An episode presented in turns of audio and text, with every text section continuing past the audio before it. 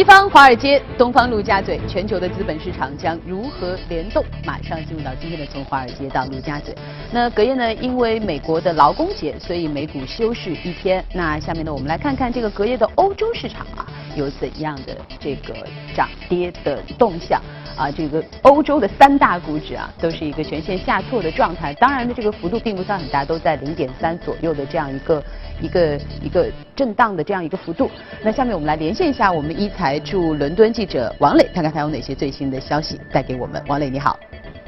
好的，主持人，地缘政治局势吃紧，周一欧股开盘延续亚洲跌势，全线低开低走。中午之后跌幅有所收窄，并一直处于小幅震荡徘徊。最后，欧洲斯托克六百和泛欧 G O 三百都以百分之零点五二的跌幅结束交易。德国 DAX、法国卡克斯林和英国富时一百等欧洲主要股指。全线收跌。板块方面，金融板块最为敏感。欧洲斯托克六百银行指数从早盘下跌百分之零点五，一路震荡，最后以下跌百分之零点九收盘，居板块跌幅前列。可以看到，周一市场避险情绪浓厚，黄金一度创九个月新高，上涨百分之零点九七，达每盎司幺三三七点九五美元，达到去年特朗普当选美国总统时的水平。德国两年期国债收益率一度下降至。负的百分之零点七六九是今年四月以来最低。号称欧洲最保险避险资产瑞士法郎对美元上涨百分之零点五，在一美元零点九五七。花旗集团经济学家们表示，市场会出现短期抛售行为，不过此类行情一般会在所涉事态紧张气氛化解后迅速消散。也有投资人选择持线观望，有投资公司表示可能准备百分之三十的资金持线，等待时机。在他们看来，周一市场抛售风险资产的情况相对比较温和。主持人。好的，谢谢王磊。那上周五呢，美国公布了非农就业数据。我们从各项指标来看，似乎不及预期。但如果细看它的结构层次，会发现美国的经济似乎变得更加的健康了。所以总体来看，我们发现美国的经济开始呈现出由虚向实的趋势，而全球的投资却呈现出了由实向虚的趋势。在这些趋势的背后，有哪些深层次的原因？下面进入到今天的全球关注。今天全球关注，我们请到的是我们的老朋友许哥，欢迎许哥。主持人你好。啊，许哥，其实刚才我们说啊，这个你你帮我们整理出了一个非常有趣的这样的一个动向哈，这个美国的经济由虚向实，全球的投资由实向虚哈。我们先来说说美国的经济。其实我记得昨天早上的时候，其实我们在新闻中有说到，其实这次我们看到这个非农数据，呃，从表象的这几个指标来说都不及预期。但是其实你帮我们看了一些深层次的结构，对，你觉得其实是有惊喜、有亮点的。对，呃，首先大家看到美国现在股票市场涨得是比较高的，但是到九月份的时候，呃，我们先扯句题外话。那么我看了去年、前年和一四年九月份都会有一个调整，这个是要稍微小心一点点的。那么九月份第一个数据就是非农，呃，非常重要，上周五，呃，这个数据其实。按道理来说不算是很差，十五点六万，无非是市场现在对美国的整个经济的预期实在太高了。嗯。啊，我们看到呃前一个月是二十二十二十二十点九万，再前一个月二十二点二万。以这个数据非非常非常好，因为一般呃从经济学当中来讲，美国的这个非农就业数据超过十万已经算对经济是一个有正正方向的一个助推的作用。呃，但市场现在就觉得，哎，美国经济应该会更好。它，你看股票上涨得那么好，那它经济应该是，呃，非农就业应该是当时预期是十八万，啊，所以是十五点六万，就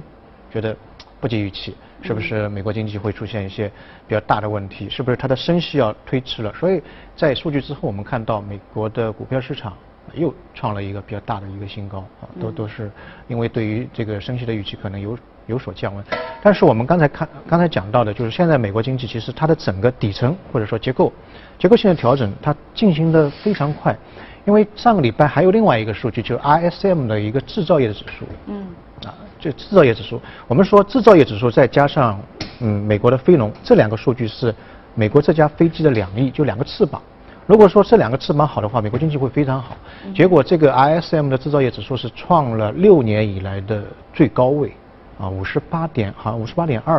啊，它预期是五十六，五十以上是其实它的经济或者制造业是在扩张了，到五十八点二，这是一个，就是我们一看的话，哎，这个数据真的是非常好。另外一个回回过头来去看非农数据当中，它如果说分行业来看，增长最快的就制造业的工人这一块，啊这一块增长了三点六万人。这个数据其实是非常非常大的一个增长，那说明整体上来看，美国的制造业或者说我们说蓝领那一块，美国的工人的分啊，或者说这个就业市场主要分为一个是农业，农业非常少，大概只有百分之三左右，还有一个服务业，还有一个白领，还有一个蓝领。那蓝领那一块在前几年的话在萎缩，但是今年增长非常快。我觉得有主要是有两个原因，第一个就是大家可以看到今年有一个呃比较大的一个一个现象，就美元的汇率。从年初到现在跌的非非非常厉害，非常。从年初到到现在的话，美元汇率、美元指数是跌了百分之九点八。看昨天是九十二点多。对，九十二点多。嗯嗯。九点八是什么概念？过去十三年最快的一个跌幅。我们说跌幅，不说年化。年化的话，可能过去二十年最大的一个跌幅。上半年美元指数跌了百分之六点六。哦，这个数据非常非常大。那么这个数据一一跌之后的话，其实对美国制造业是一个比较大的一个利好。啊，一个呢就是说，整个企业它突然看到利润有一块比较大的增长，因为我们看到美国的一些上市公司，特别一些大的上市公司，它都是一些跨国企业。那么美元汇如果下跌的话，它海外的那个利润就会增厚，就突然之间出现百分之十的一个增长。啊，那么在它报表上面大家可以看到，啊，现在的美美国的股票市场也在上涨，报表上面它的每个季度的报表就会出现比较大的一个一个一个对一个增长。嗯。啊所以它也有信心去。扩大生产啊，再去招人，所以劳动力市场又会变得比较好。那同时对它的出口是不是也会有帮助？对，影响非常好。一个是一个是进来资金会进来，或者说利润会进来那一个增长。第二个出口，那么它的产品的价格跌了百分之十。嗯。同类产品啊，它跟跟欧盟或者德国的产品相对来说它会便宜百分之十。那么整个出口的话，也也是会出现一个呃欣欣向荣的一一个局面。所以无论是利润的会会有一个利润增厚，另外一个呢就是出口的产品，其实它会大量的有一个增长。所以这两块来说的话，对于美国制造业，我们看可以看到，从年初到现在，它的增长率非常快啊，非常快。那么第二个方面呢，就是说美国政府其实对于呃，制造业从这个奥巴马政府开始就是非常的重视。他当时就提出要美国回归制造业。对，重振制造业。他在国情咨文当中有三十一次提到制造业这个字眼，是历代政府当中对制造业非常重视的一个一个一个总统。那为什么会这样呢？就是说当时次贷危机之后，呃，这个美国美国人发现一个问题，就是说他的制造业工人的整个文化水平不是特别高。那么次贷危机这种大的金融危机冲击之下的话，这些工人就是没有办法再就业。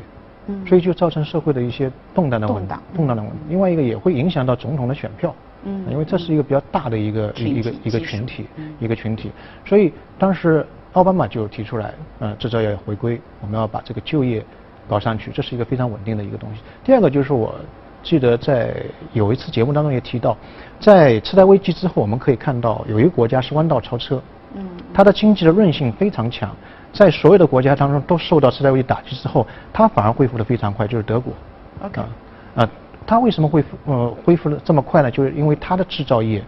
啊在全球是非常厉害的。当很多国家都在发发展那个房地产啊、虚拟经济啊、啊股市股市的时候，它一直在做自己的强国之路，就做制造业。所以次贷危机之后，我们可以看到零八年发生，零九年深化，到了一零年十二月份，它的整个经济已经恢复到次贷危机之前的。一个最高点的一个水平，就是用了一年多的时间，整个 GDP 增长，呃，到了一零年的十二月份已经达到百分之三，百分之三是非常高的一个水平。我们看到美国零点七，这边来说，对零点七啊，百分之二点六啊，已经算是很很很了不起。它到百分之三，然后失业率降到百分之六，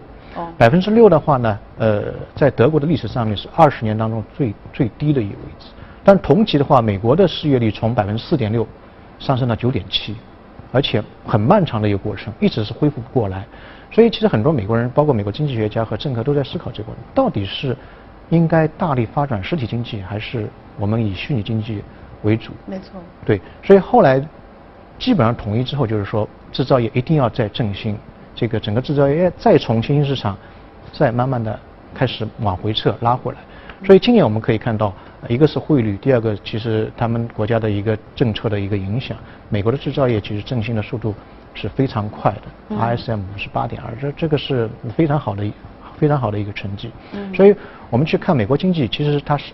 这个底层的或者说整个经济结构是在最近的一两年当中有一个非常大的改改善，嗯，这是蛮蛮了不起的一个方面。那其实你说到这一点的时候，我就想到我们今天的下面要说的这个全球投资的这个动向哈。那其实我会有一点点担心，因为刚刚其实许哥有谈到说，其实对于各国的经济来说，不光是对于美国，对于每个国家来说，就是制造业也好，就是你整个这个蓝领的这些就业也好，它是一个国家的根基。对。那它是不可以被去呃动摇的。嗯。那你可以在这个基础上。发展一些虚拟经济，但是它不应该被虚拟经济取代。对，嗯。那么，如果说我们刚才说到的下一步，我们说全球投资的动向，全球投资的动向呢，他们是由虚呃由实向虚，也就是说，它比较倾向就从资本投资的角度来说，如果它比较倾向于去这个助推偏虚的这样一些经济来说，那那么。对于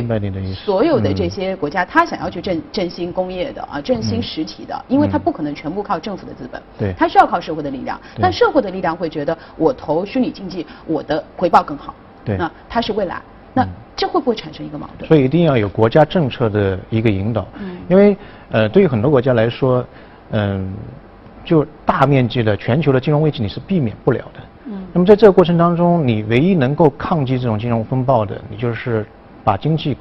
变得更加有韧性的就是实体经济这一块，在过去的几年当中，很多西方的国家就是太过于去工业化，呃，去制造业，把很多制造业从国家呃本本国移到东南亚或者移到新兴市场，这个过程太快了，太快就造成整个经济我们叫做空心化啊，当当中全部是大家去炒股票啊啊做并购啊做投资啊这一块，所以一旦金融风暴产生的时候，它一下子就垮掉了，这个金融危机会被无限的放大。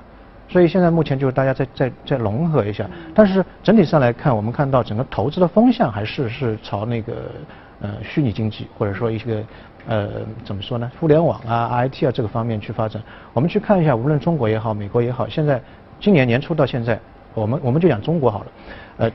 涨得最好的或者是比较好的，我们看美股啊、中概股或者说是港香港的中国的股票或者说 A 股。呃，一个就是好未来，我们之前在节目当中讲到过，就是它有一个品牌叫薛尔斯嘛，啊，教育的是吧？教育，嗯嗯，啊，教育这一块，它今年的股票涨了百分之一百三十五，股价，去年是涨了百分之三百五十，还是还是一个非常年轻的一个行业啊，教育的。另外一个像微博，啊，微博我看今年已经涨了百分之一百五十八了，啊，微博，还有像阿里巴巴，嗯，它也是电商，嗯，但跌的比较多的就是那些重资产的。啊，比如说，当然现在也回上来，像中石油啊，或中国船舶啊这些比较大的中型资产，一些比较传统的那些那些行业，它跌的相对来说会比较多一点。啊，如果我们看到美美股的话，今年美股上半年，呃，标普五百涨了百分之九点五，就综合指数涨了百分之九点五，但它前面排名前四的，第一个就是互联网和 IT，第二个就是度假休闲啊这一块，第三个呢，呃，有跟工业有一点关联，但是它主要是军工的，就是航天航空。啊，这一块，那它呃涨幅是比较大的。那那么如果跌幅比较在前的呢，第一个就是瑞兹，啊，房地产这一块。房地产当然它是去年可能涨的是比较多，所以一个调整，但它也基本上是属于实体的。第二个就汽配，啊，汽配的话呢，因为呃目前无人驾驶啊、未来共享的这个概念越来越重之后呢，在美国市场其实现在也慢慢慢看空这个这个行业的一一个发展。第三个呢就是油气。啊，油气。第四个呢，就是零售，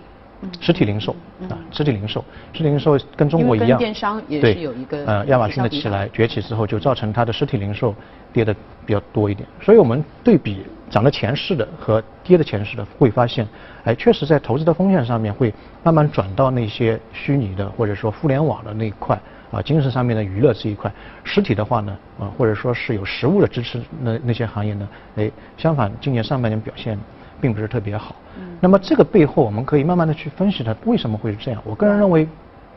主要跟全球的老龄化有。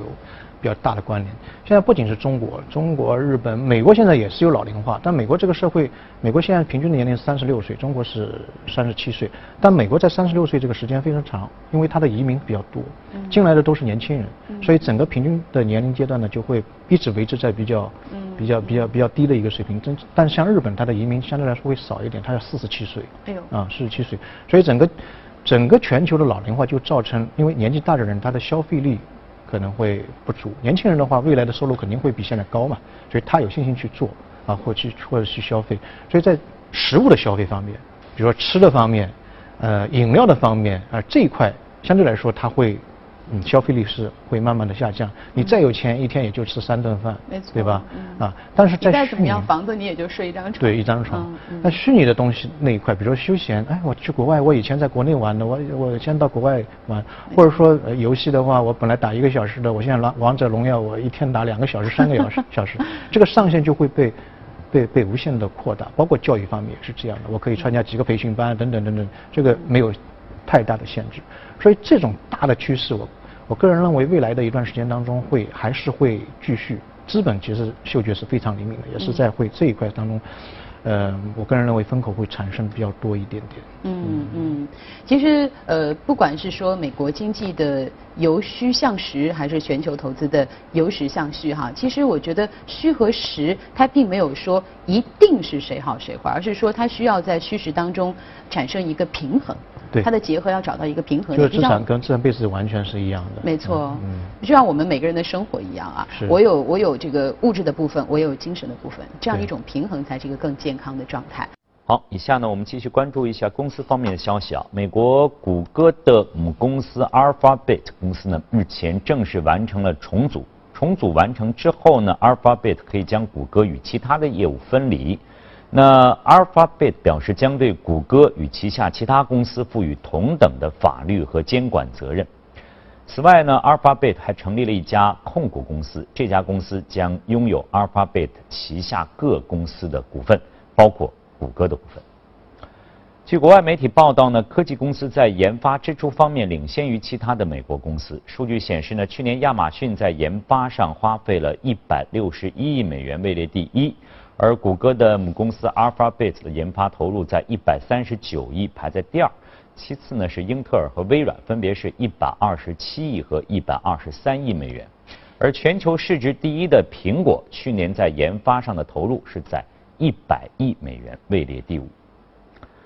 特斯拉 CEO 马斯克在周一发出推文，表示在国家层面发生的 AI 竞争很有可能成为第三次世界大战的起因。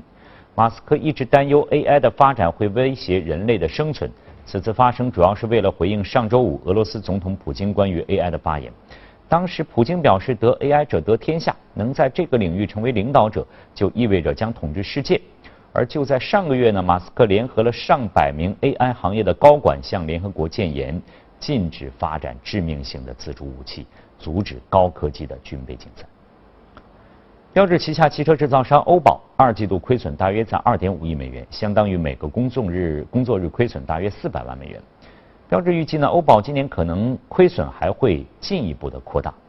另外，菲亚特克莱斯勒的首席执行官马尔乔内稍早再次澄清说呢，没有任何汽车公司与菲亚特接触过，目前也没有大的交易计划。不过呢，他证实了计划分拆汽车零部件的业务。美国总统特朗普将决定是否阻止有中国资金支持的私募基金收购莱迪斯半导体，而这笔交易此前遭到了美国国家安全事务官员的反对。莱迪斯在上周五的一份监管文件中表示，交易双方无法消除美国外商投资审查委员会的担忧。这个委员会将把这笔十三亿美元的交易交由特朗普做最终决定，而后者在十五天的时间里将会予以考虑。法航和航集团股东周一投票支持达美航空和中国东方航空公司少量参股法航和航集团，借此加强这三家大型航空公司之间的合作伙伴关系。达美航空七月表示，打算是以三点七五亿欧元购入法航和航百分之十的股份。达美航空在中国的合作伙伴东航也将购入法航和航百分之十的股份。达美航空和东航将联手向法航和航集团增资七点五亿欧元。这一交易仍有待监管部门的批准。三家航空公司预计此次股权的投资交易将在明年完成。周一呢，世贸组织宣布撤回去年有关波音公司最新机型 77X 获得非法政府补贴指控的裁决。一直以来呢，美国与欧盟对波音和空客可能提供的禁止性补贴一直是双方争论的焦点。去年十一月二十八号，世贸组织裁定。华盛顿州减免税收换取波音在当地设厂建造波音777 X 客机的行为，违反了国际贸易规则，而这次上诉机构发现，减税并没有限制贸易流动，不应该归类于违禁补贴一类。好，公司方面的消息就是这些。以下呢，我们将把时间呢继续交还给刘烨。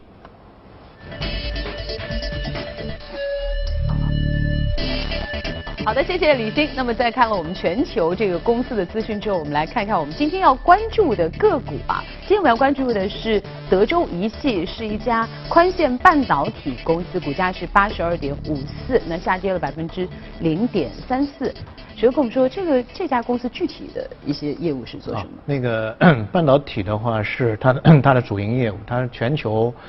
呃在半导体的领域当中，它排名第三，前面是英特尔。还有那个三星，三星，嗯，但今天我们其实不想讲它的半导体的那个这个主题，它其实还有一些新的业务，比如说现在最流行的就是那个无线充电的那个技术，哦，它的无线充电技术是非常好的，排名大概前三的，嗯，那大家知道在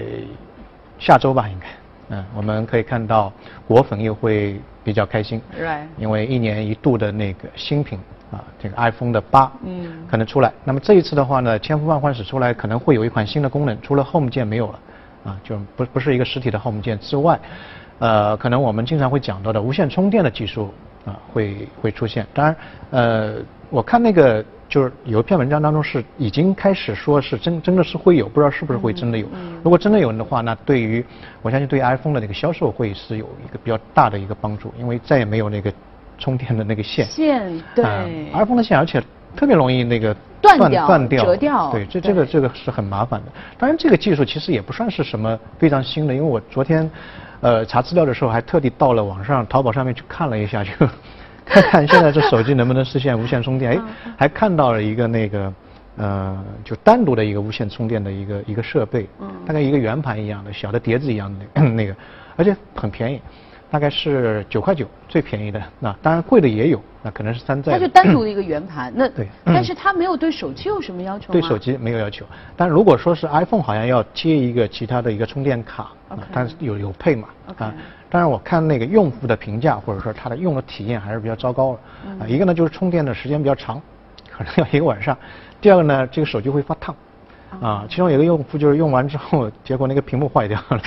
因为太 太热了嘛。它说明呢，目前这个东西进入商业化，它有一个非常大的障碍，就是说它的电能在隔空传递的时候，效率不是特别高。没错。有很多就可能会变成一个热能，失掉了，就损失掉了。这是呃，我个人认为无线充电当中非常。关注的一点，当然现在也有一些说法，就是说在这个过程当中，不仅是能量损耗掉，可能对人体会不会有一些？对，这是我刚才比较担心的，就是想象你说如果是隔空的这样的，而且我觉得你刚刚说到的手机可能还好一点，因为它毕竟的电量不是特别大啊。但是因为我我据我了解，其实现在大家也在呃这个研发，就是在无线对于像这个新能源汽车的这个无线充电，这非常重要的一。这个电量得有多大呀？就就比较麻烦，万一这个手机没充完电，人到充完电。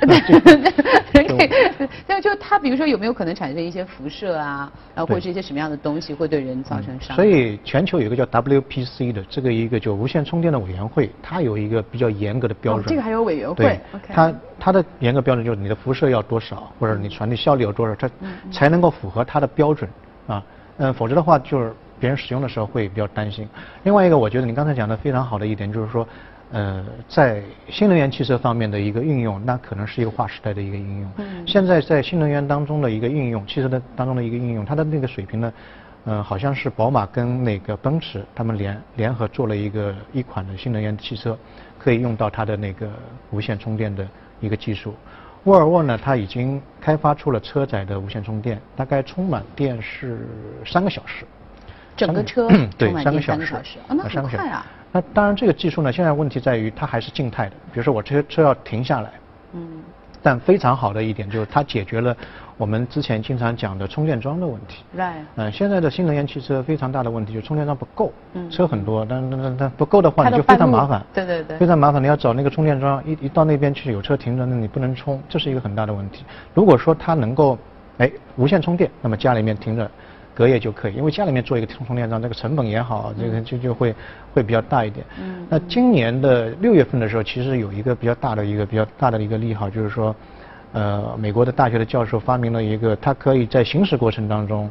给到新能源这个车充电，哦，那这个是一个非常好的。这个就是说，呃，我觉得这个如果说真正能够进入商业化的运行的话，全球经济可能为之一振，因为你的家里面的这个用石化的汽车就可能要全部去更新了，嗯，因为这个是永续的，你要开着车，那就可以去去充电。第二个呢，就是说没有污染，电能嘛，电能的话相对。啊，它等于一边开一边它就给它的这个充电的这个。机器也在充电，然后同时也就给我的自己的车。它底盘就是一个接收电源的一个仪器，那么你只要开的时候，它边上有像电线杆一样，它会给你电，给你电，然后计价，然后你一边开一边在充电，一边开在一边一边充电，那就完成了这个不用加油了。嗯。啊，然后污染又少啊，然后费用可能比石化又。又便宜啊，所以这个就是一个划时代的一个一个进步，很多国家都会做，因为这个会大力的提高经济的一个一个增长的一个速度，很多的那个。这个石化的汽车就基本上没有市场，对我们的污染啊，对，那那个时候可能这个原油市场又是一个比较大的一个一个挑战了啊。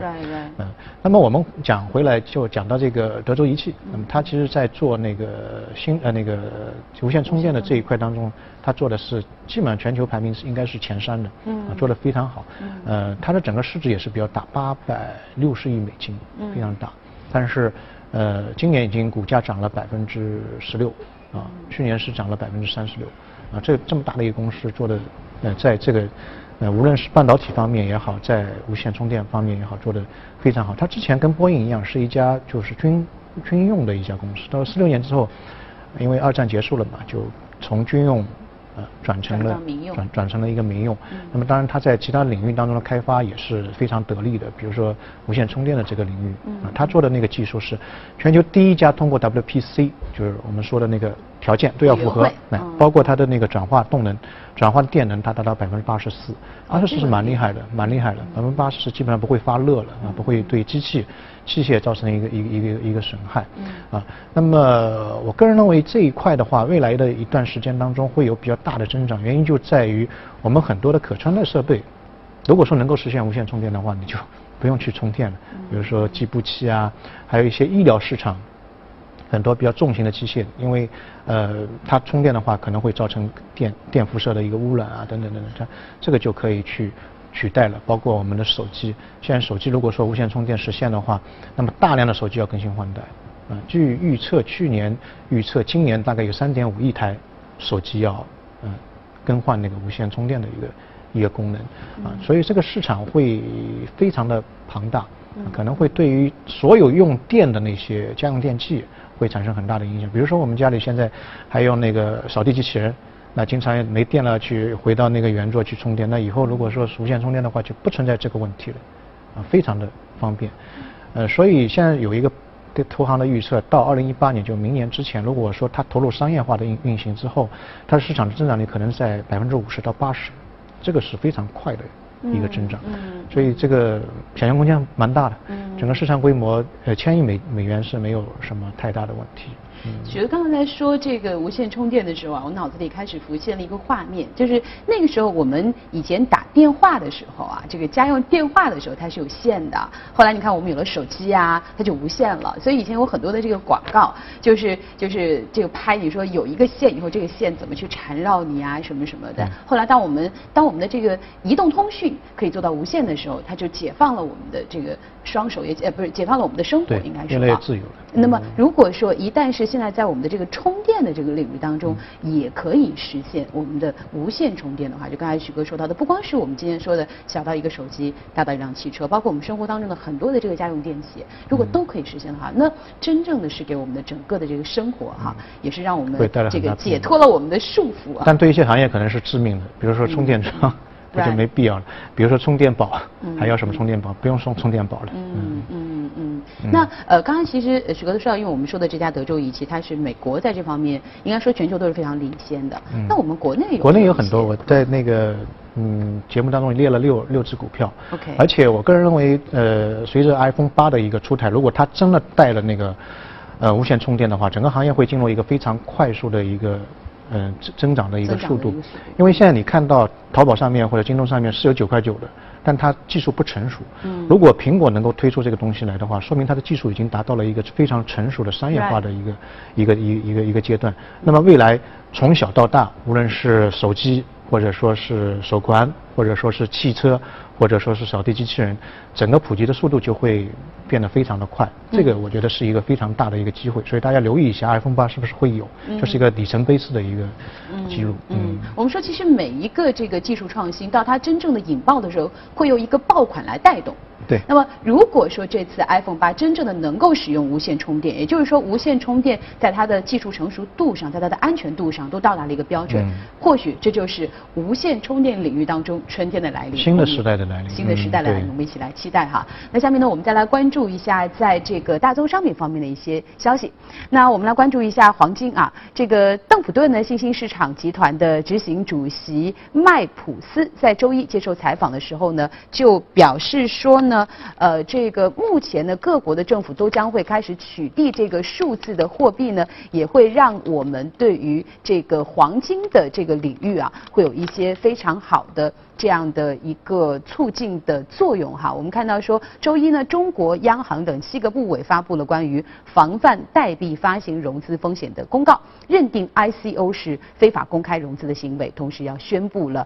取缔的决定。而在美国呢，银行和监管机构正在研究分布式的记账技术。过去十二个月之内，美联储的官员曾经数次公开谈及这个话题，但是对于数字货币本身保持这个持保留的意见。那所以刚才其实我们也说到，这个各国开始取缔这个呃呃数字的虚拟货币啊，应该说整个的这样一个大环境，呃，对于黄金这样一些避险的这样一些更为安全的这个呃商品来说，其实是有比较利好的这样一个消息。挤出效应，就之前的很多资金它到比特币啊或以太币啊，但是价格太高了，就是说二零一一年到现在已经涨了七十三万倍，一块钱变七十三万块。